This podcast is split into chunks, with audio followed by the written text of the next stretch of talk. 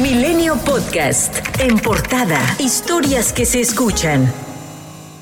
La canciller mexicana Alicia Bárcena informó que al menos 500 mexicanos se registraron en el formulario de emergencia compartido por la Secretaría de Relaciones Exteriores para recibir asistencia en medio de la guerra entre Israel y el grupo Hamas. Asimismo, dijo que se encuentran en contacto con autoridades en Israel luego de que se diera a conocer que dos personas de origen mexicano fueron tomadas como rehenes por el grupo armado en Gaza. En tanto, el gobierno de Israel señaló que desconoce si hay mexicanos entre las víctimas del ataque territorio israelí, ya que se encuentran recopilando detalles de las personas secuestradas por los grupos terroristas. El primer ministro de Israel, Benjamin Netanyahu, declaró la guerra contra el grupo armado islamista Hamas, luego de que este lanzara un ataque sorpresa contra Israel la madrugada del sábado con una enorme andada de cohetes hacia el sur del país, entrando casa por casa, dando cobertura a una infiltración múltiple y sin precedentes de combates desde Gaza, una estrecha franja que alberga a 2.3 3 millones de palestinos, donde la organización paramilitar Hamas gobierna desde el año 2007.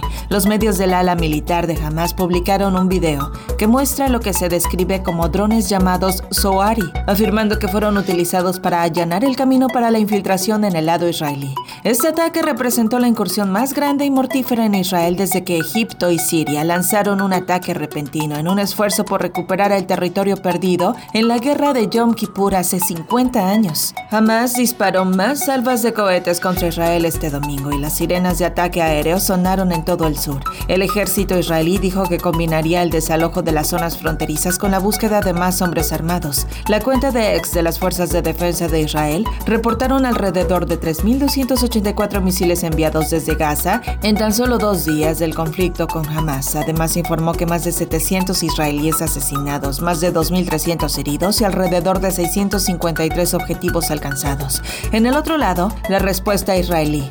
En forma de bombardeo sobre objetivos en la franja de Gaza, se ha cobrado la vida de al menos 413 personas, según el Ministerio de Salud de la Autoridad Palestina, que informa también de 2.300 heridos. Hamas desprende el movimiento de resistencia islámico palestino, una organización paramilitar palestina que se declara como yihadista, es decir, que utiliza el terrorismo con objetivos religiosos. El principal es el establecimiento de un Estado islámico en la región histórica de Palestina, desde que Hamas tomó el control de Gaza en 2007. Sus militantes y las fuerzas israelíes han protagonizado distintos enfrentamientos. Es así que Israel junto a Egipto han mantenido un bloqueo a la franja de Gaza para aislar a Hamas y presionarlos para que detengan sus ataques.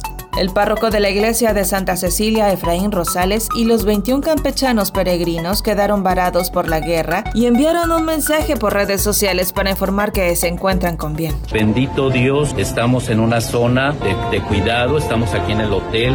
Esas falsas noticias de que estamos en un búnker o que estamos en un sótano, no es cierto. El hotel cuenta con ello, ¿verdad? Precisamente para que si en algún momento suenan las alarmas, nosotros podamos este, acudir allí para resguardarnos y protegernos. Miembros de la selección mexicana de gimnasia rítmica se encontraban entrenando en Israel rumbo a los Juegos Panamericanos. Sin embargo, tras los atentados, señalaron que se encuentran con bien y lejos de la zona de conflicto. En tanto, la Secretaría de Relaciones Exteriores defendió el derecho a la legítima defensa que asiste a Israel. Sin embargo, instó a ambas partes regir esta por medio del derecho internacional con motivo de los reportes de torturas, crímenes y secuestros. Asimismo, condenó el uso de la fuerza y pidió a ambas partes retomar las negociaciones necesarias para alcanzar la paz.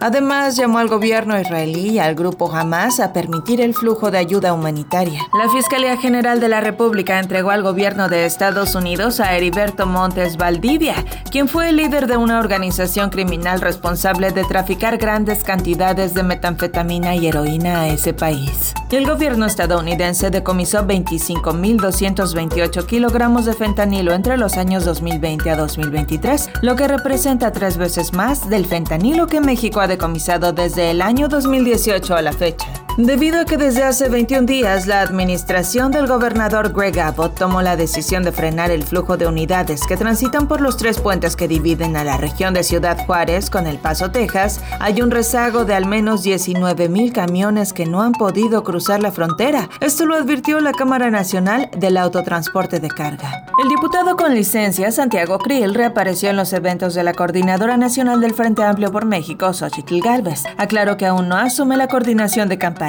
aunque espera que en los próximos días la abanderada haga el anuncio formal. Por su parte, Galvez reconoció que el 50% de los mexicanos no la conoce, pero que en los próximos meses por campaña revertirá ese efecto afirmó que desde la entrega de constancia hace un mes hasta ahora ha hecho una planeación estratégica para la que volverá a recorrer el país. Y de gira por Colima, Claudia Sheinbaum pidió a las estructuras de Morena y a partidos aliados conformar más de 100.000 comités en todo el país para organizarse y promover su proyecto, a fin de poder ganar no solo la presidencia de la República el año entrante, sino la mayoría en el Congreso, gubernaturas y alcaldías. La bancada del PRI en el Senado de la República llamó a evitar el incremento histórico de la deuda pública propuesta por el presidente Andrés Manuel López Obrador en la Ley de Ingresos 2024, a efecto de proteger las finanzas públicas y no comprometer el futuro de los próximos gobiernos y generaciones. Advirtieron además que el paquete económico para el próximo año no promueve el crecimiento económico y va contra la Constitución,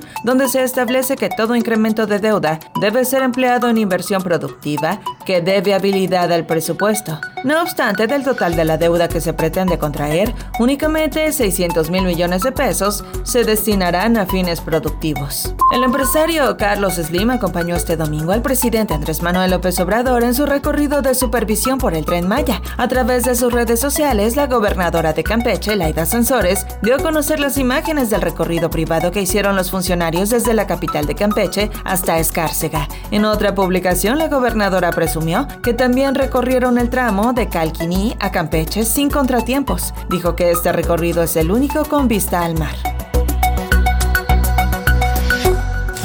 Milenio Podcast.